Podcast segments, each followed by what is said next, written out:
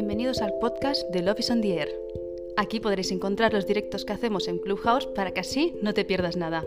Acompáñanos cada lunes a las 5 y media y recuerda seguirnos en nuestras redes sociales. El directo de hoy era demasiado largo para hacer un único podcast.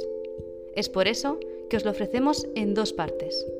Os invitamos a escucharlas a vuestro ritmo.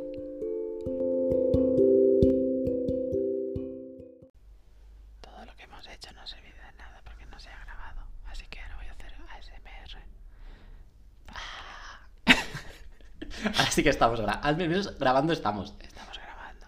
Ahora, todo lo que hemos hecho antes, como no ha servido de nada, ahora la nueva falsa intro es esta. Pero entonces es una falsa intro de una falsa intro. Es la segunda intro de la falsa intro. La segunda falsa intro de la falsa intro. ¿Qué?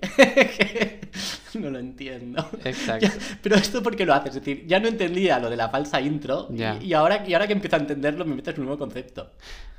Por confundiros más para que sentáis lo que estoy sintiendo, lo que Ya. siento yo en todo momento. Ya, eso sí. Pues a mí esto del tema de la falsa intro te, te decía que, que- que me, que me sugiera, me, me da pavor, porque Sí. como no sé cuándo empezamos realmente, Sí. no puedo hacer un... Vale, venga, va, empezamos, deja, rebaja tu nivel de idiotez a un mínimo común aceptable. Vale. O sea, normalmente el, el- cuando empezamos de verdad es cuando notarás mi cambio de tono de voz Porque pones esa voz sexy de locutor y, de radio. y empiezo, bienvenidos a Love. is-". Ah, está vale. y está parece bien. como que se me ha ido la olla, que me he encocado, o sea, me he tomado algo, yo qué sé. Sí, sí. Y, y- y entonces ahí empieza el programa. Porque un, un médico y un publicista son dos profesiones en las que jamás hay drogas. Jamás. Es decir, eh, si por algo destacan es por su, es por su, es por su rigidez eh, moral. Una cosa que te iba, te iba a decir, bueno, a- no, no a ti, pero ¿puedo aprovechar y lanzar un mensaje al mundo? A la audiencia. Bueno, al A- mundo. Adiós. Bueno, a una parte muy concreta, muy, muy concreta de nuestra audiencia. A las rusas. Sí, señor, a las rusas. ¿A las rusas? A las rusas. Tengo un mensaje para las rusas. A ver.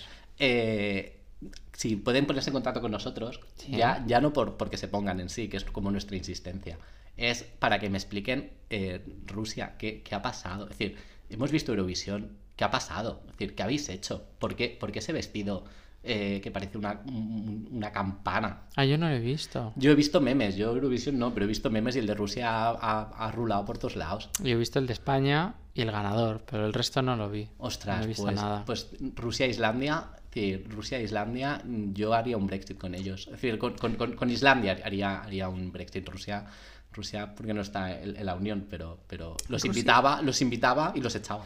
Sí, Rusia tenemos nuestras cosas. ¿Qué le vamos a hacer? Sí. Bueno, pues eso, eh, pues eso, que se pongan en contacto con nosotros y que nos lo expliquen, porque chicas, es decir, es que, es que desde, desde que enviasteis a las abuelas aquellas que cantaban Ay, qué buenas eran esas abuelas. lo mejorcito de Eurovisión, te juro Me que en los últimos 20 años, desde el La La La, no ha habido nada mejor que las abuelas rusas. Además hacían unas, unas armonías súper chulas. Sí, que, que sabes la historia trágica que hay, que hay- que hay detrás de las abuelas rusas. ¿Eran rusas o eran.? Eran rusas, eran rusas. Es- No era de otro país. de- si estáis en, en Clubhouse, quedaos, pero si esto es un, un, un, un spotty o un de esto, poner pausa, ir a buscar a las abuelas rusas cantando el, el Europe, no me acuerdo cómo era, el, el, el Party for Everybody Dance. Ay, sí. Eso. Pues que la historia trágica que hay detrás de las abuelas rusas es que en el escenario solo pueden subir seis participantes, creo que es el máximo. Entonces, lo que hicieron fue reclutar como a 20 abuelas, Sí. las tuvieron a las 20 cantando durante un año ensayando, pero es que no todas llegaron al final. Entonces cogieron a las, a las seis supervivientes o, a las, o dentro de las supervivientes a las menos cascadas. Hicieron una operación triunfo de abuelas. Sí, pero no era el que cantaba mejor, sino la que sobreviviese más. Básicamente. La que aguantara. que aguantara. Y el resultado está muy bien. Yo para mí de las mejores canciones que han habido en, en- en Eurovisión, y eso que no soy fan, ¿eh? Pero bueno. Qué bueno.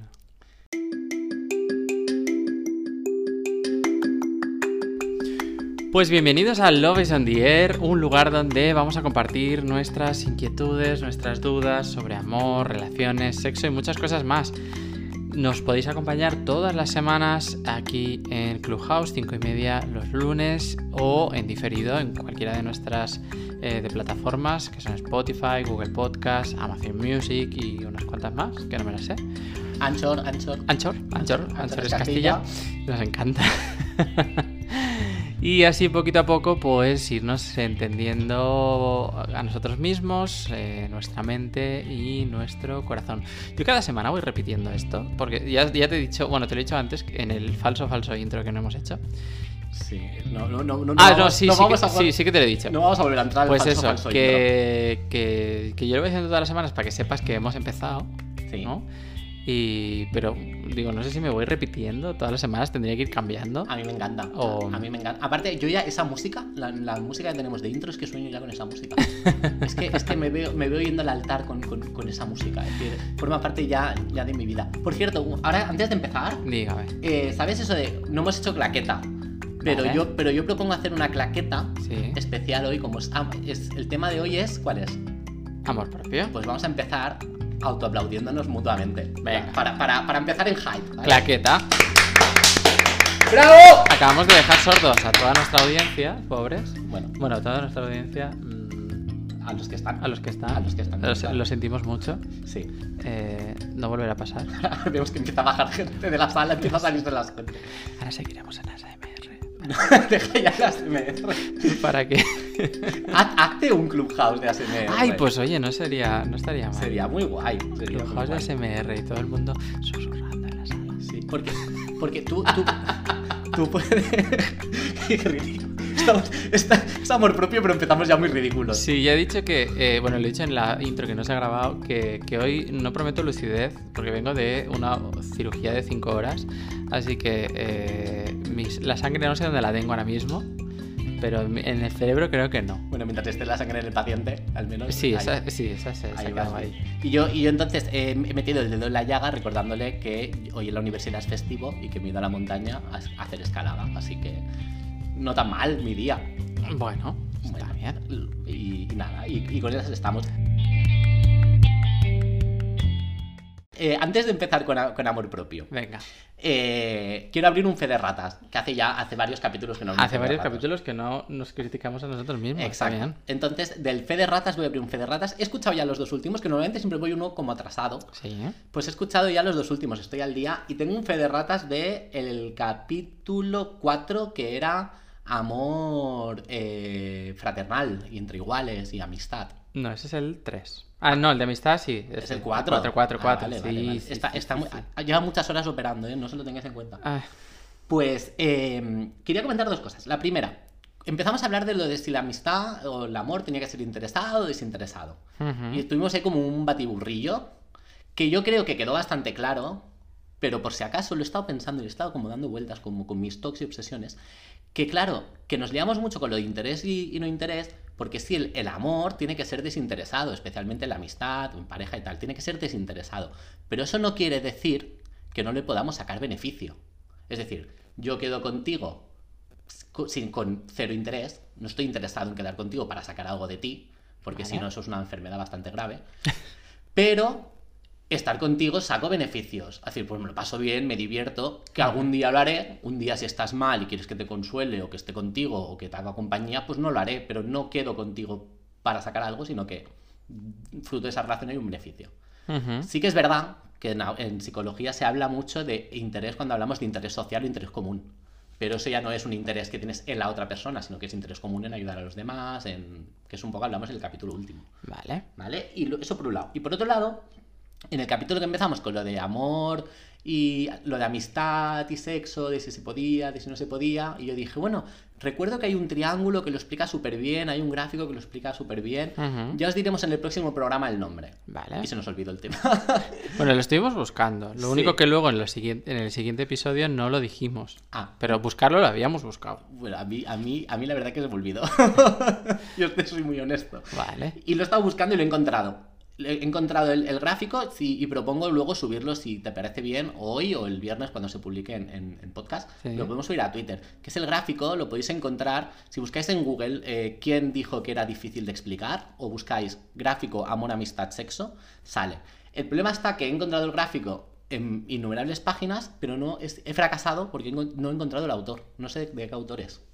Claro, yo conocía el, el- el de Steinberg, que te Sí. dije, el triángulo de Steinberg, pero es un poco diferente de este que estoy viendo, de, del porque este el, el- el triángulo es amor, sexo y amistad, Sí. mientras que en el de Steinberg que, estoy, que yo había mirado y había buscado y conocía, el triángulo era pasión, compromiso y intimidad. Son un poco distintos. A mí este, a mí este me gusta mucho porque está, está muy currado. Es un círculo amor, un círculo sexo, un círculo amistad. Ujú. Cuando el amor y el sexo se cruza, tienes la pareja. Sí. Cuando el amor y la amistad se cruza, es complicado, que es esto de te enamoras de un amigo, pero es, es difícil.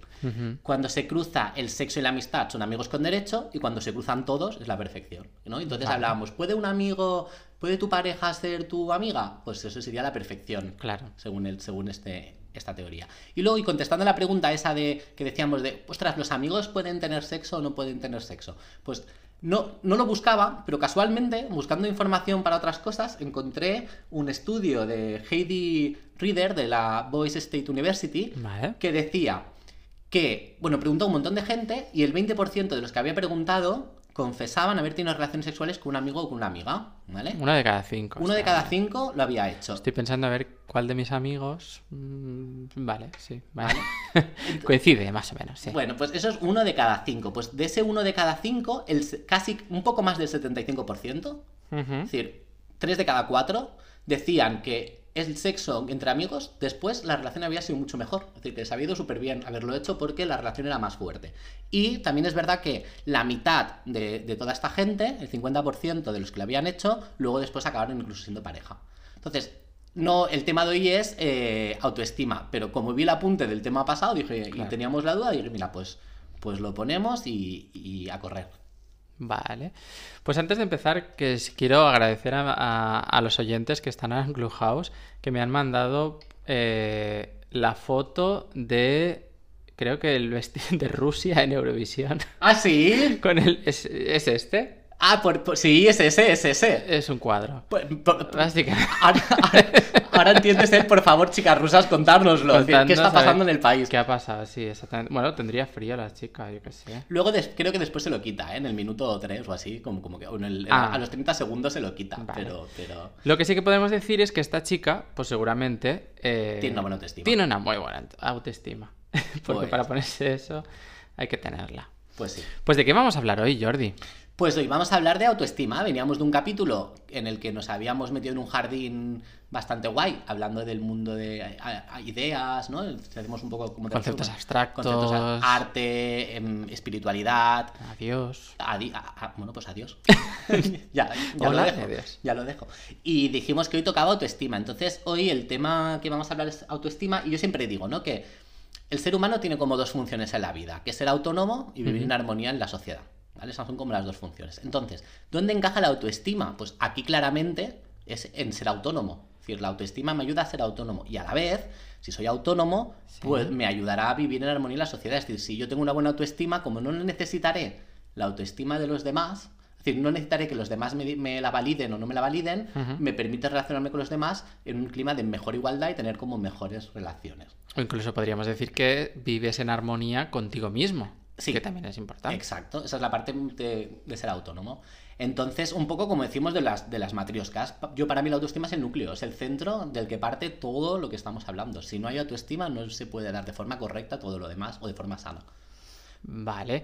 Porque eh, vamos a primero hacer una pequeña introducción de lo que, de lo que entendemos por autoestima. Vale. O de lo que, cómo vamos a definir el autoestima. Venga, Y, ahí tenemos, ya empezamos con el primer jardín en el que nos vamos a meter, porque depende de la rama psicológica que vayamos estudiando, el autoestima está dentro de, de- de una zona o de otra, o es más importante, es menos importante, y no tiene nada que ver el concepto de autoestima que podía tener Freud del concepto de autoestima que podrían tener otros autores, ¿no? Bueno, bueno, es que la idea de autoestima, es decir, cualquier idea de Freud no puede tener nada que ver con cualquier otra idea de Por otro eso, que en función de- del momento, de- del momento temporal y de que del- de la rama psicológica que predomina en ese momento, hay veces que ha ido cambiando un poquito el, el concepto. Vale. Pero lo que nosotros entendemos como, como autoestima es todas aquellas cosas, todas aquellas percepciones, pensamientos,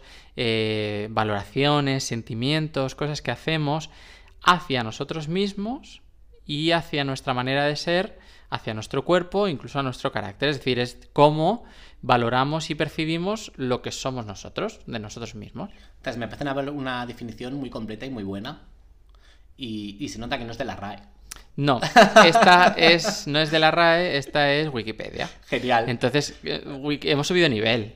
Sí, es decir, aparentemente, visto desde fuera, pasar de RAE a Wikipedia sería bajarlo, pero Sí. nosotros sabemos que subirlo, porque es que la RAE, las definiciones son a veces para, para echar de comer aparte. Exacto. Pues está muy bien. Entonces, hace, ¿cómo, cómo has dicho? Entonces has dicho que es percepciones, pensamientos. Percepciones, pensamientos, valoraciones, sentimientos Vale. o tendencias de comportamiento Vale, dirigidas a nosotros mismos. vale, perfecto. Es decir, lo que pensamos de nosotros mismos, los que percibimos de nosotros mismos, cómo valoramos el- lo que sentimos de nosotros mismos, lo- los sentimientos que nos generamos a nosotros mismos, que, Sí. ta- que también nos, nos generamos sentimientos, o las tendencias de comportamiento que tenemos nosotros. ¿Y las acciones también entraría? Es decir, lo que nos hacemos a nosotros mismos. Exacto, entraría dentro de las tendencias de comportamiento. Está muy bien. Oye, pues me parece una definición súper, súper completa. Yo lo que, lo que, para complementar la definición, eh, en psicología también se dice que si tú quieres trabajar eh, tu autoestima, Sí. tienes que trabajar cuatro áreas, cuatro zonas. Decir, todo esto que, que tú has definido Sí. se trabaja a través de cuatro zonas. Entonces yo si quieres las, es- o las, las explico, las comentamos muy por encima, Vale. pero yo lo que considero, iba a hacer una petición es que si en un futuro podríamos ir a hacer algún capítulo para cada una de estas zonas por separado, porque aquí tenemos para horas y horas. Al final todo es ampliable, entonces si, si nuestra audiencia le gusta, le apetece, quiere participar y, y cree que es algo interesante, oye, podemos siempre eh, ampliarlo. Así que eh, os recordamos que os podéis poner en contacto con nosotros en nuestras redes sociales, a través de Twitter, eh, por correo electrónico. Incluso estaba mirando que la plataforma de Anchor, Anchor es Castilla, Anchores Castilla. te permite te permite permite que nos que nos enviéis mensajes y esos mensajes luego los podamos incluir dentro de los podcasts. Así que cualquier aclaración mensaje duda cualquier cosa que queráis añadir eh, estaremos encantadísimos. Eh, creo que en, en las definiciones de los de cada uno de los capítulos Sí, viene un link de, de Anchor. Vale. Donde podéis enviar esos mensajes. Así que os animamos a participar y, y si recibimos vuestros mensajes y, y nos parece interesante, los pondremos como también para introducir el tema Claro. y para aclarar cosas. Y- Está muy bien. Y la- el, el mail también estaba en la descripción, ¿no? Y el mail también está en la descripción y la cuenta de Twitter también. Pues fantástico, muy bien. Pues eh, vamos con estos cuatro elementos. Es decir, queremos una autoestima sana, ¿qué tenemos que trabajar? Pues lo primero que hay que trabajar es el autoconcepto. Esto significa, ¿qué pienso de mí? Vale. Vale. Es decir, pero ¿qué pienso? De mí mismo, cómo me general. defino. Sí, sería un poco el, el- el cómo yo me defino. Si yo trabajo esto, ya tengo el 25% ganado Vale. en esa batalla. La siguiente, que es la que la gente primero piensa cuando piensa en autoestima, Ujú. es la autoimagen. Es decir, ¿qué opinión tienes de tu propio aspecto? Y aquí es donde entra términos de belleza, de si te gustas físicamente o si te ves guapo o no te ves guapo. Esto es importantísimo también. O sea, la diferencia entre autoconcepto y autoimagen sería que la autoimagen es algo como más físico, más corporal, Exacto. y el autoconcepto sería de el resto de cosas. Yo puedo levantarme por la mañana y decir, ostras, qué guapo soy, Sí, ¿no? El me, el el me duele la cara de ser tan guapo, sí. pero pensar que soy un puto desastre. Vale. Entonces ahí está fallando el, autocon- el autoconcepto, en cambio no está fallando la, la autoimagen. Autoimagen. Otra que a mí me encanta Ujú. es el tercero, autorrefuerzo, que nosotros ya lo hemos hecho, hemos empezado autoaplaudiéndonos. En El podcast. autorrefuerzo, vale, o sea, el premiarnos a nosotros mismos. que se nos olvida mucho. El darnos, igual que tú a los demás, pues les regalas cosas y tienes buenas acciones con ellos, Sí. pues hazlo contigo mismo. Vete a dar un masaje. Eh, si sales a correr, cuando acabes, salta y celébralo. Haz un Rafa Nadal, en plan, toma, ¿sabes? Es decir, es hacer cosas que, que te refuercen, es autopremiarse a uno mismo.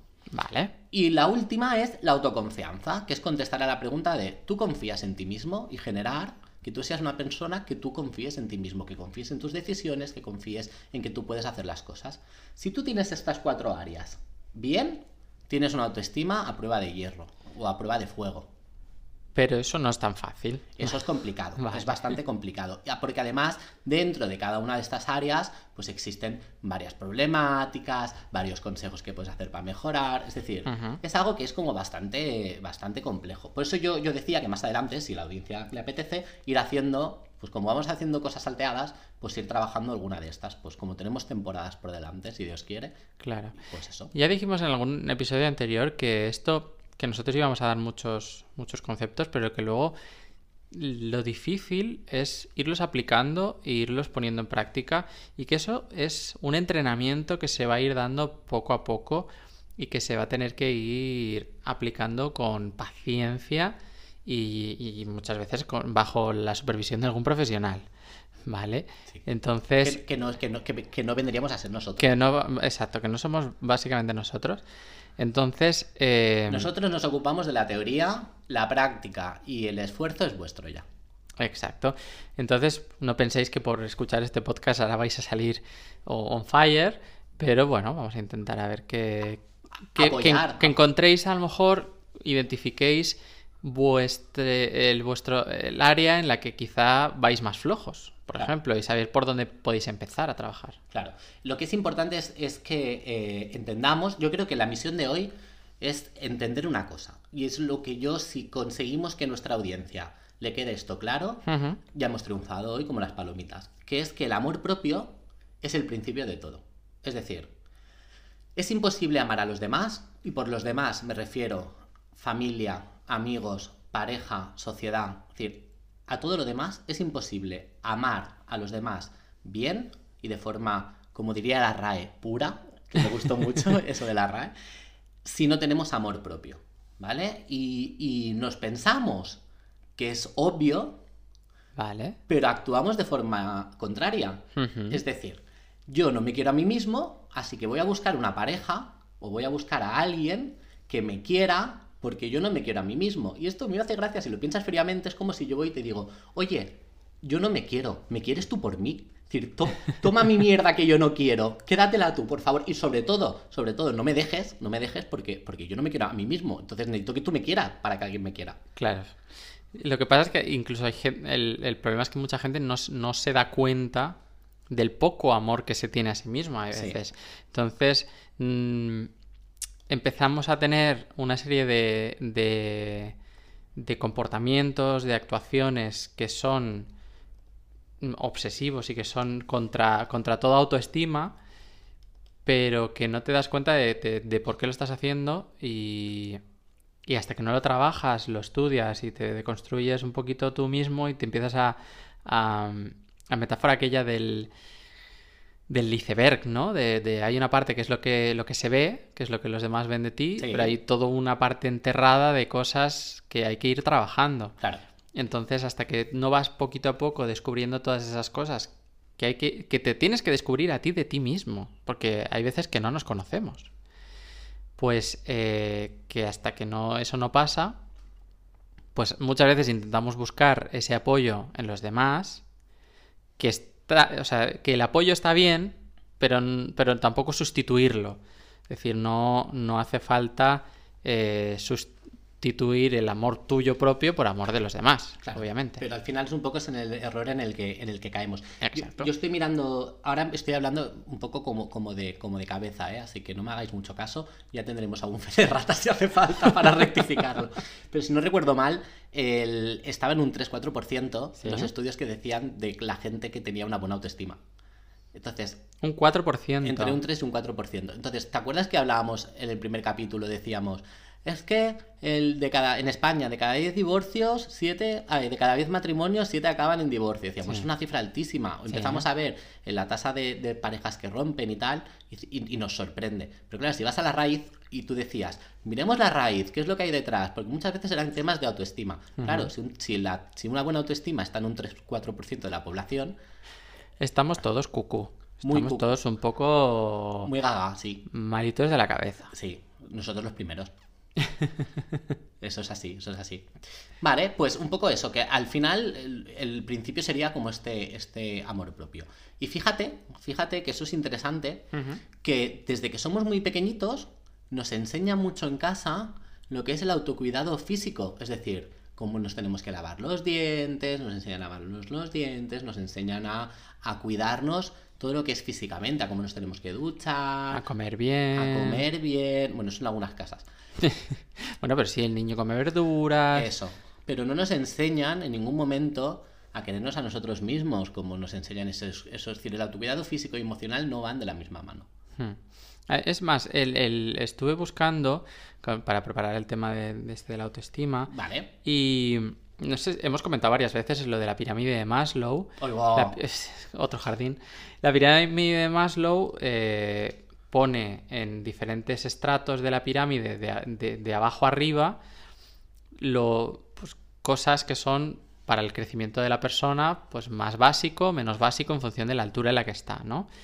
Y curiosamente, a pesar de que lo que estamos diciendo, de que en el centro de todo debería estar el autoestima, en la pirámide de Maslow, el- esa autovaloración y ese autorreconocimiento no está hasta el penúltimo nivel. Hasta el cuarto. Exacto, hasta el cuarto nivel. Es decir, no para, para en esta escala no es básico. Ya.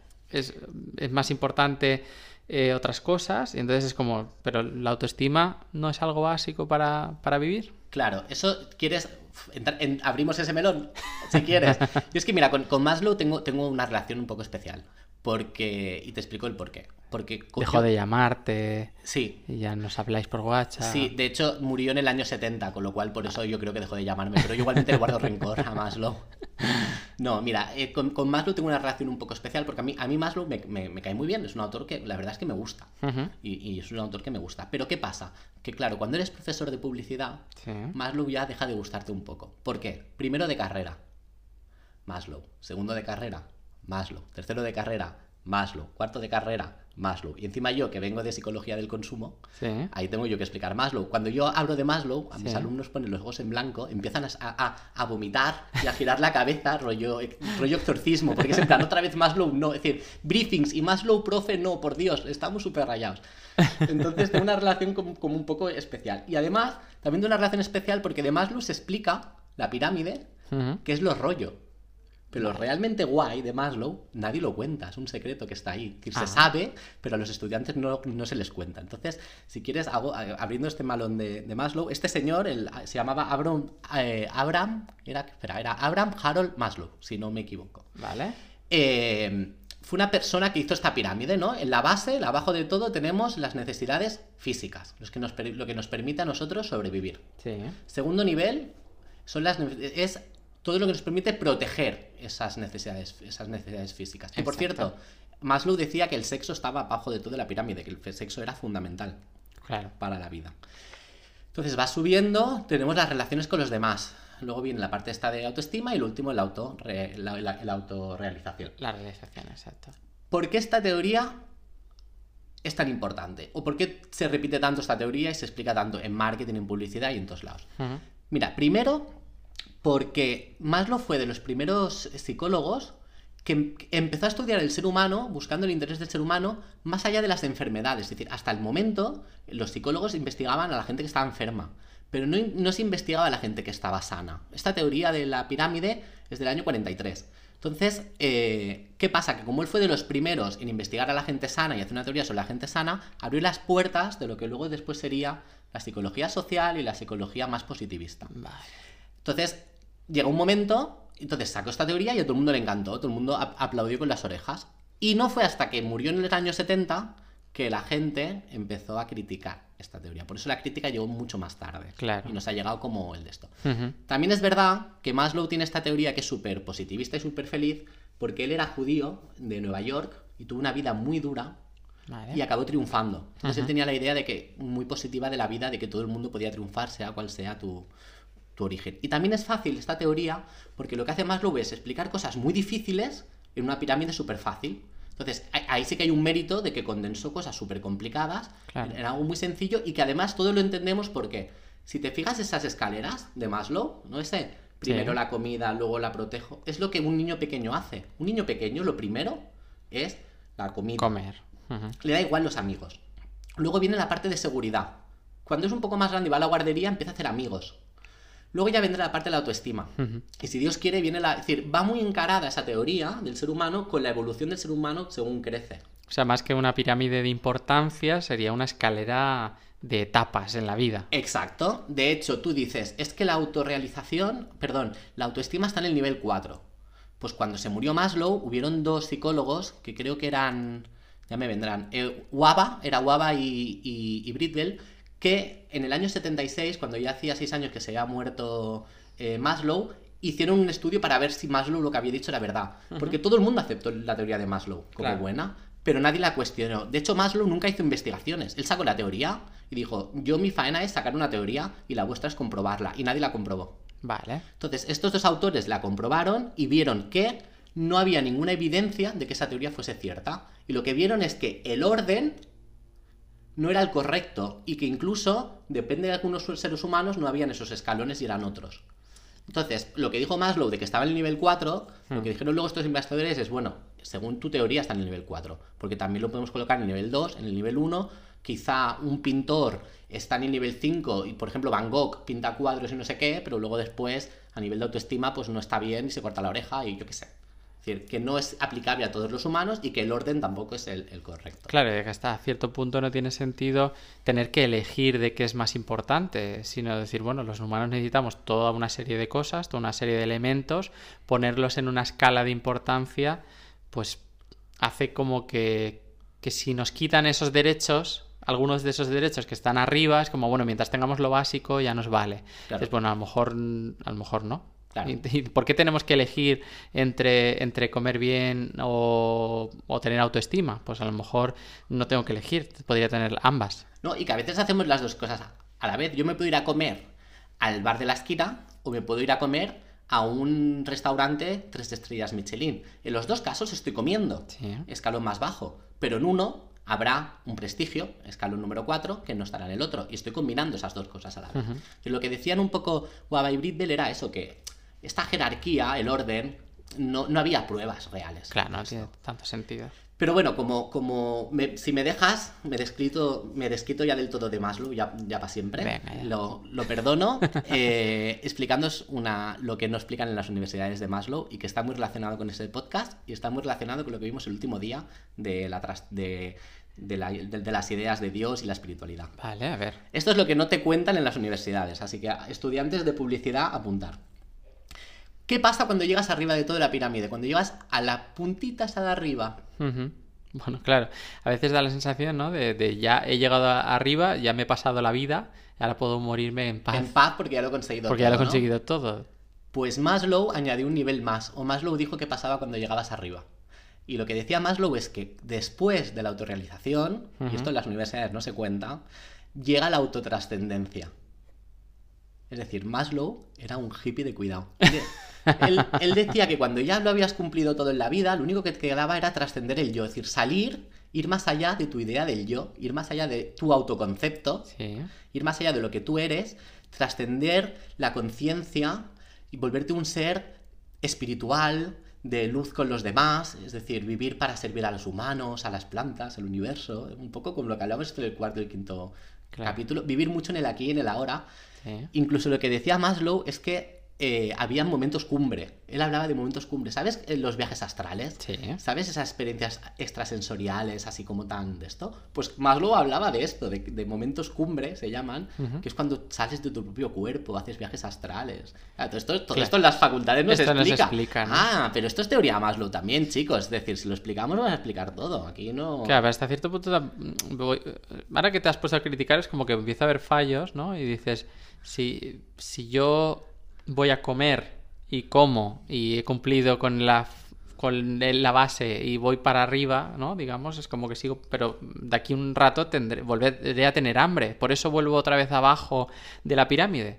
O estoy en, pues eso, David, po- pongamos eh, lo, que, lo, lo que dices, ¿no? De mm, persona súper realizada, eh, que se siente perfecta y Sí. que tiene una autoestima buenísimo Sí. y todas esas cosas. Va, es decir, que has cumplido toda la pirámide. Ha cumplido toda la pirámide. Perfecto.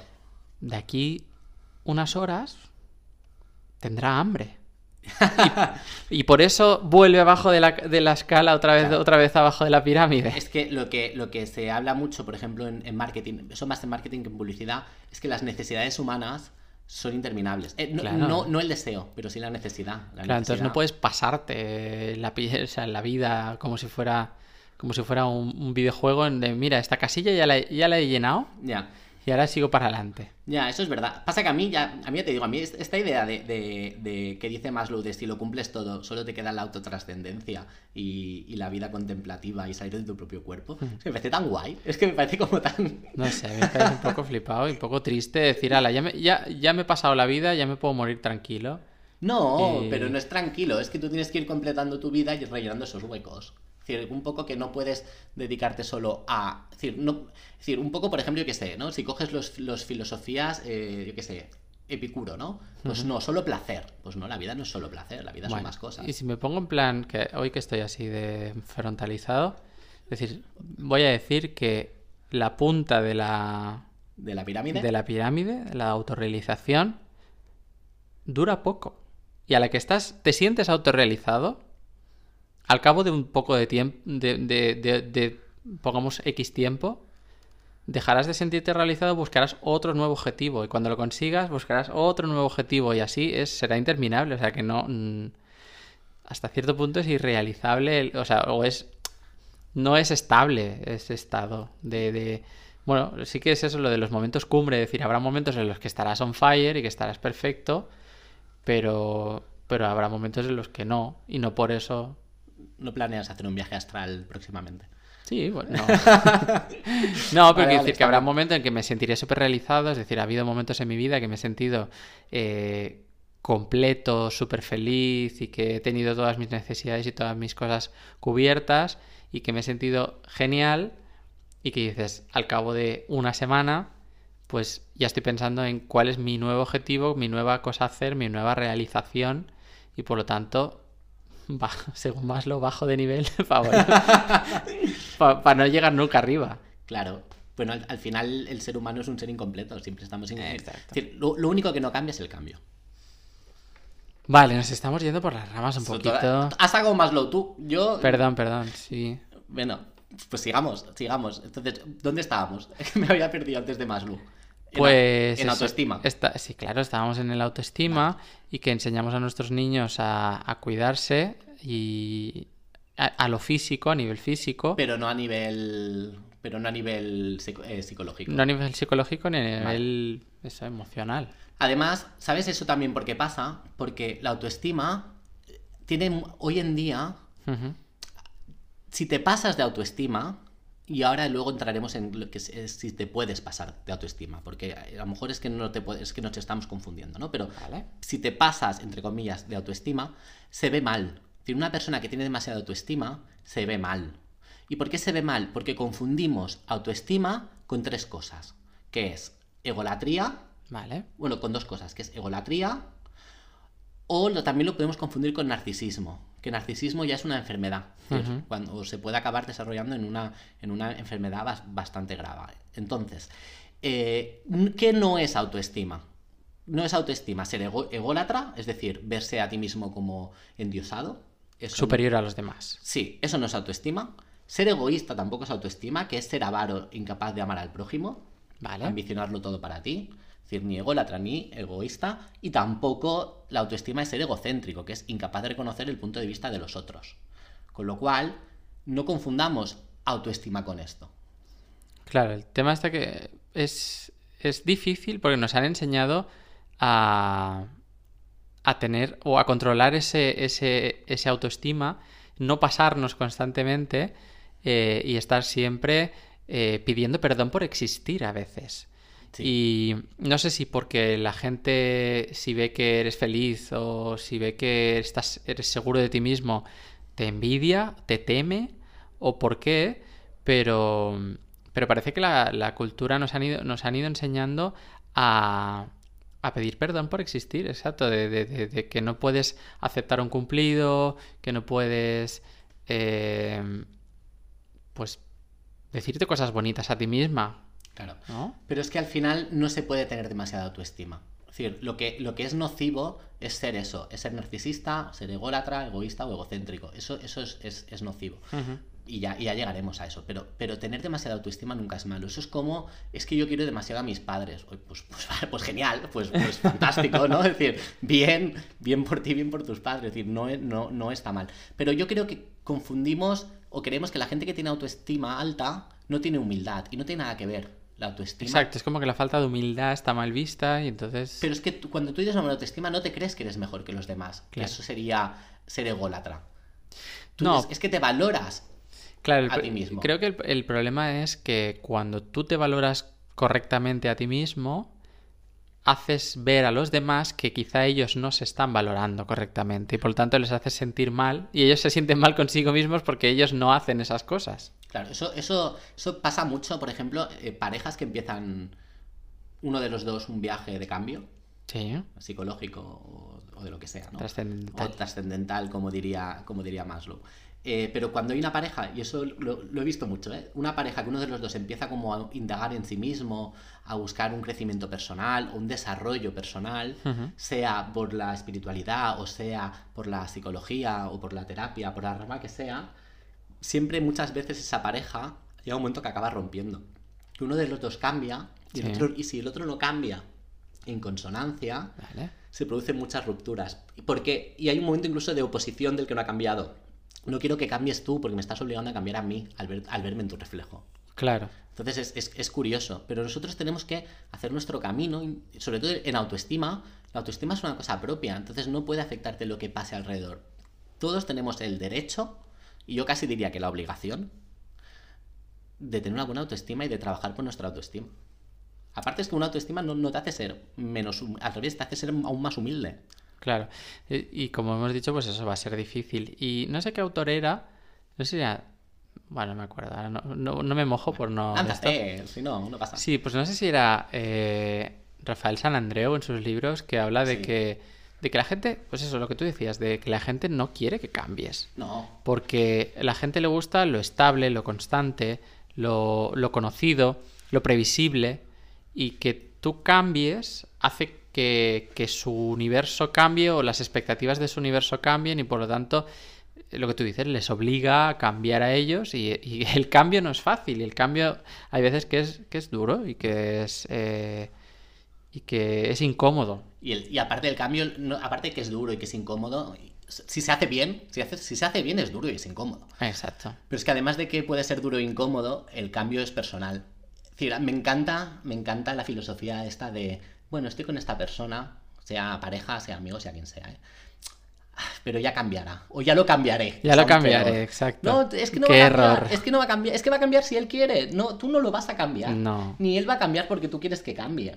La gente cambia porque en sí misma quiere cambiar. Entonces, eh, pero, pero, y esto lo, lo- lo que decías tú el otro día de las pelis y las series de, de- de Hollywood. Sí.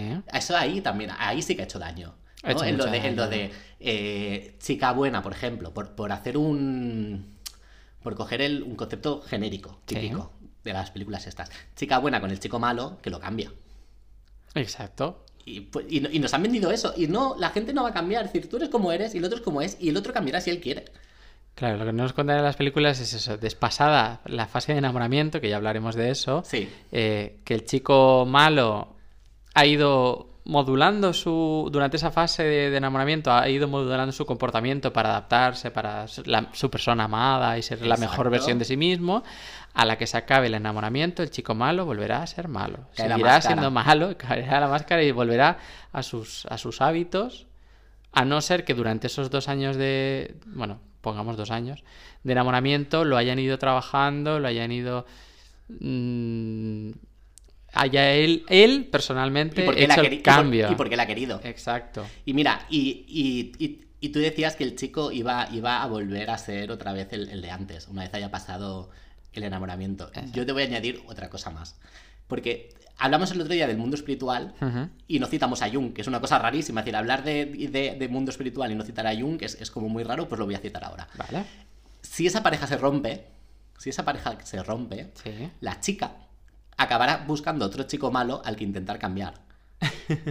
Si la chica Porque ella es masoca, sí. no, porque, porque la chica, si la chica no, no descubre por qué busca eso, volver otra vez a caer en lo mismo, va a repetir patrones, porque como decía Jung, todo lo que es eh, inconsciente si no se hace consciente, se repite en tu vida como destino. Es decir, todo lo que hay dentro de ti que te lleva a elegir según qué cosas, si tú no lo descubres y lo curas, se va a ir repitiendo ese patrón en tu vida. Entonces el chico no va a cambiar y la chica se cabreará, lo dejará, se irá con otro malote al que intentará cambiar, no va a funcionar, va a fracasar, se buscará otro malote al que intentará cambiar y eso es un bucle que no tiene fin.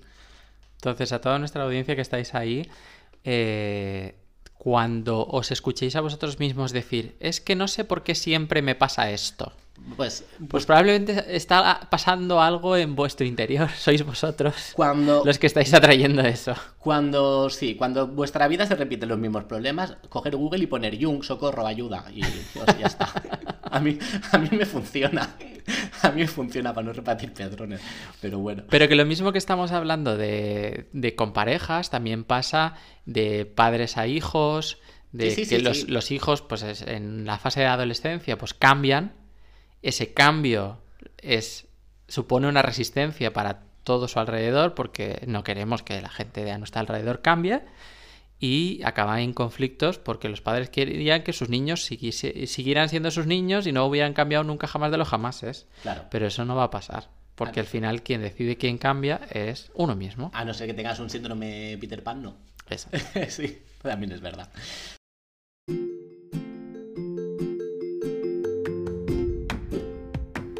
Y hasta aquí la primera parte del capítulo 6 de Love is on the Air. Te invitamos a escuchar la segunda parte a continuación.